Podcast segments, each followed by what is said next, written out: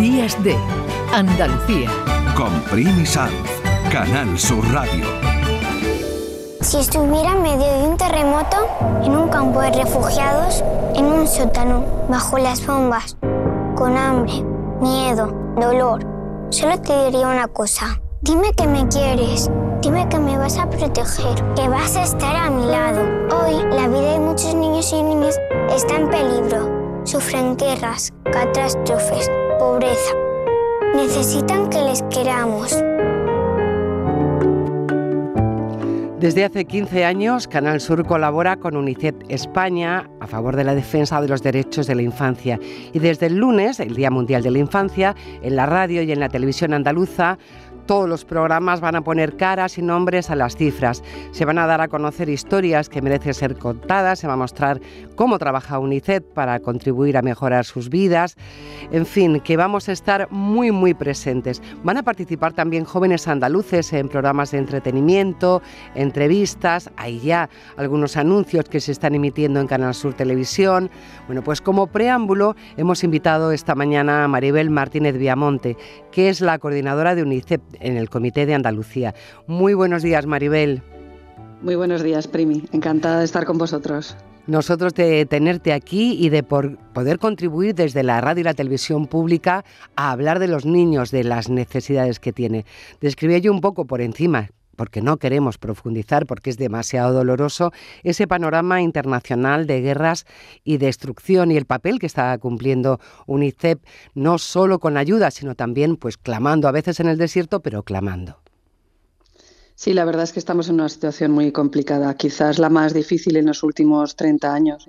Eh, nosotros le estamos llamando que es una situación de policrisis, que se mezclan, como tú bien decías antes, las crisis provocadas por los conflictos armados, la crisis climática, la situación también de más pobreza que ha dejado la pandemia. en fin, eh, pues miles eh, de niños, cientos de miles de niños y niñas en el mundo están viviendo una situación que no les corresponde y que en la que no se cumplen esos derechos que contiene esa convención que el lunes vamos a celebrar. Bueno, el papel de UNICEF es muy, muy importante porque eh, al ser un, organismo dependiente de la ONU sí que se puede acceder a veces que eso tampoco está garantizado ya, se puede acceder a hacer una ayuda muy inmediata en, momentos de catástrofe o de conflicto.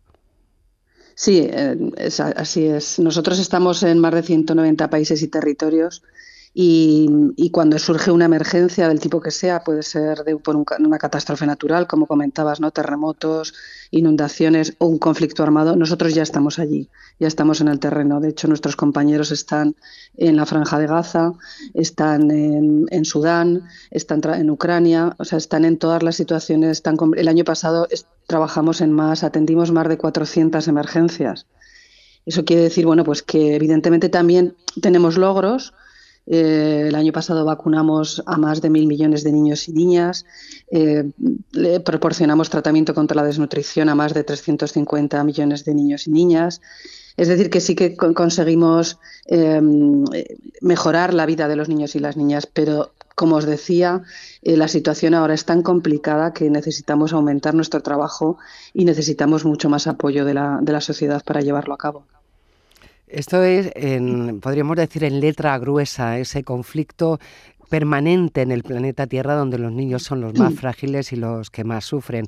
Pero Maribel Martínez Viamonte es la coordinadora de UNICEF aquí en, nuestra tierra, en Andalucía, y precisamente coincidiendo con ese Día del Niño siempre se aportan muchos datos. Maribel, parece que la preocupación mayor en este primer mundo, no te quiero decir ya en esas zonas de conflicto, mm. es la salud mental de los niños y jóvenes. Es lo que más destacáis en el informe de este año. Sí, bueno, la situación de salud mental que se vio agravada por, por la pandemia y que han salido a la luz pues muchas situaciones de, que están sufriendo los niños y las niñas, en este caso en nuestro país y en nuestra comunidad autónoma. Pero también me gustaría destacar la cantidad de niños, más de 670.000 en nuestra comunidad autónoma, que están en riesgo de pobreza o exclusión social. Es un 43,3% de, de la población son unas, unas cifras muy altas, de las más altas de, todo el Estado. Y tenemos que seguir trabajando, tenemos todas las instituciones, las organizaciones, para que estos niños y estas niñas que viven en nuestras ciudades no, no sufran estas carencias ni vean vulnerados sus derechos de, de esta manera. Estamos hablando de niños y niñas que no tienen acceso a las tres comidas diarias o que no tienen acceso a materiales fundamentales o, ahora que viene el frío, que viene el invierno, a tener calefacción en casa. Exacto, que tienen una pobreza energética, que, no pueden tener pues ni siquiera una semana de vacaciones, a disfrutar de una semana de vacaciones al año, que no pueden acceder a cuestiones como unas gafas o salud bucodental, eh, que no pueden comer fruta o pollo o carne eh, un par de veces a la semana. O sea, son cuestiones eh, básicas para un crecimiento y un desarrollo de estos niños y estas niñas y que no se cumplen en, en general en nuestro país, pero en particular y de una manera bastante seria en, en la comunidad andaluza. ¿Cómo trabaja UNICEF en, en, este campo tan próximo, que a veces nos parece que pertenece a otro país, a otro planeta, ¿no? Bueno, nosotros trabajamos pues haciendo incidencia eh, a nivel autonómico, a nivel de provincial y a nivel municipal, pues para que haya leyes que favorezcan eh, ese cumplimiento de los derechos de, la, de los niños y las niñas. También a nivel local nosotros tenemos un programa que se llama Ciudades Amigas de la Infancia, que en, este caso en Andalucía, pues la verdad es que está muy implantado. Hay 85 ciudades que tienen este reconocimiento y son municipios que trabajan específicamente para mejorar la vida de los niños y las niñas que viven en, estas ciudades. ¿no? Y además promueven también esa participación de la que hablabas tú también al principio, eh, que los niños y las niñas puedan expresar su opinión sobre todo lo que les concierne y que los municipios y los organismos públicos les tengan en cuenta esa, esa opinión. Bueno, hay todos los años, precisamente coincidiendo con este día, siempre se organiza, refiriéndose a lo que, a lo que comentas, Maribel, una presencia de los niños en un parlamento o en un ayuntamiento, como que un día como se hacía antiguamente con las mujeres, ¿no? Se les da el poder o por lo menos la forma de expresarse en un contexto de adultos, por si alguien le escucha. Este año también va a ser. Sí, estos niños y estas niñas trabajan durante todo el año en sus consejos municipales de infancia y adolescencia, pero quizás el 20N es un poco la visualización de, ese trabajo. Y, es verdad, va a haber, en, bueno, en muchos municipios va a haber eh, muchas actividades, pero en concreto este lunes en el Parlamento de Andalucía por la mañana se van a reunir 130 niños de toda la comunidad autónoma que vienen de Jaén, de Paradas, de Lebrija, de Córdoba, de Montemayor, de Huelva, de Vícar, de Motril, de Algarrobo y ellos van a expresar, van a representar a, todos los niños de, sus municipios todo lo que han trabajado en este caso sobre cómo ven ellos, cómo, cómo, quieren que sean ellos los entornos donde, donde se mueven, ¿no? cómo quieren que sean esos entornos seguros que les protejan. O sea, van a hablar de protección. Y, los... No, no, sigue, perdona. No, que iba a decir que los representantes políticos en ese día les van a escuchar y, van a intentar contestar a sus, a sus propuestas y a sus demandas. Hacías tu referencia en esta visita al Parlamento de Andalucía el próximo lunes, distintas procedencias. Hay mucha diferencia en, esa necesidad fundamental que en, ese, en esa pobreza que hay en Andalucía, en, decías casi un 60% entre los niños.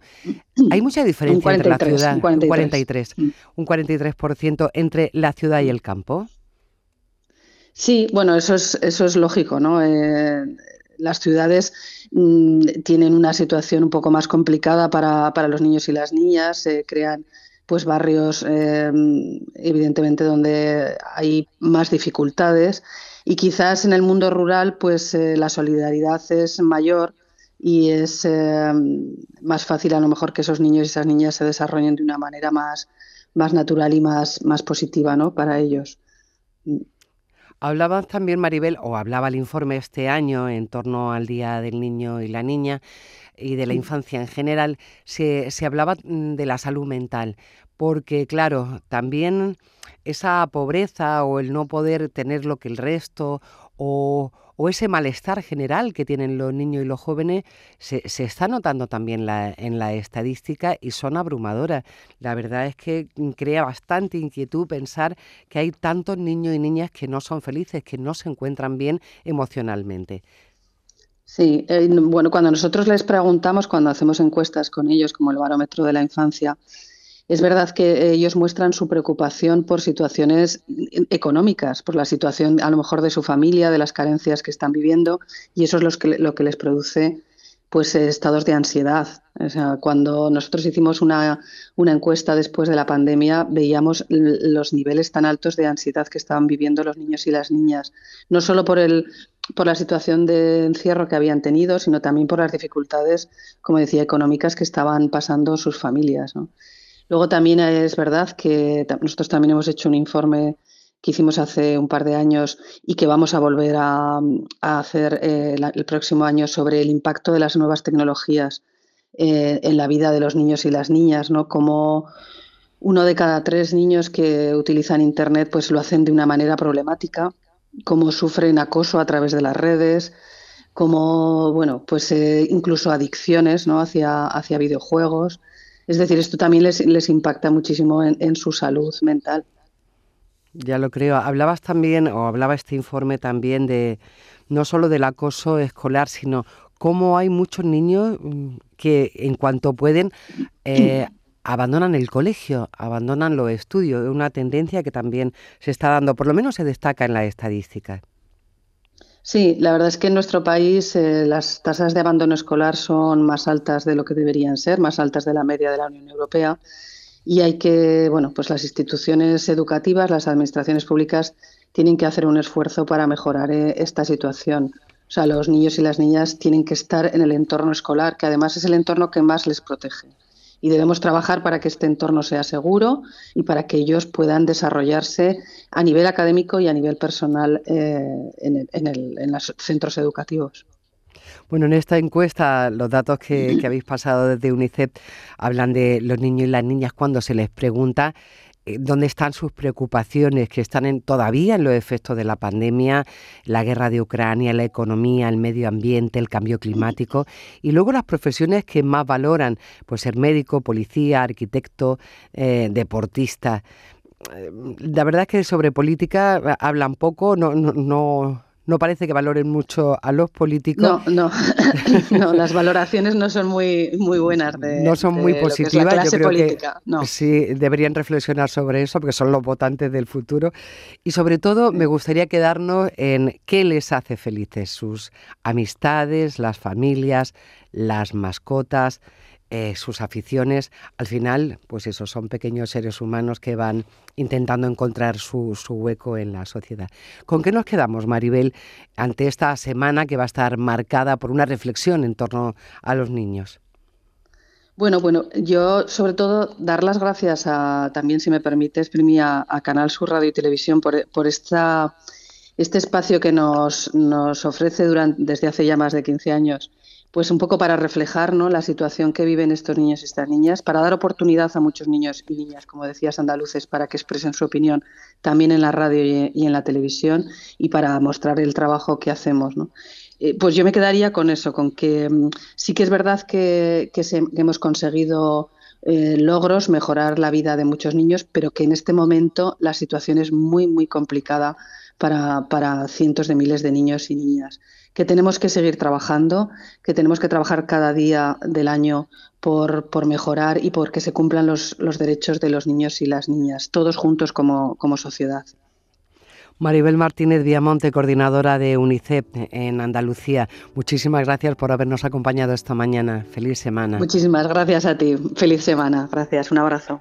Días de Andalucía. Con Primi Canal Sur Radio.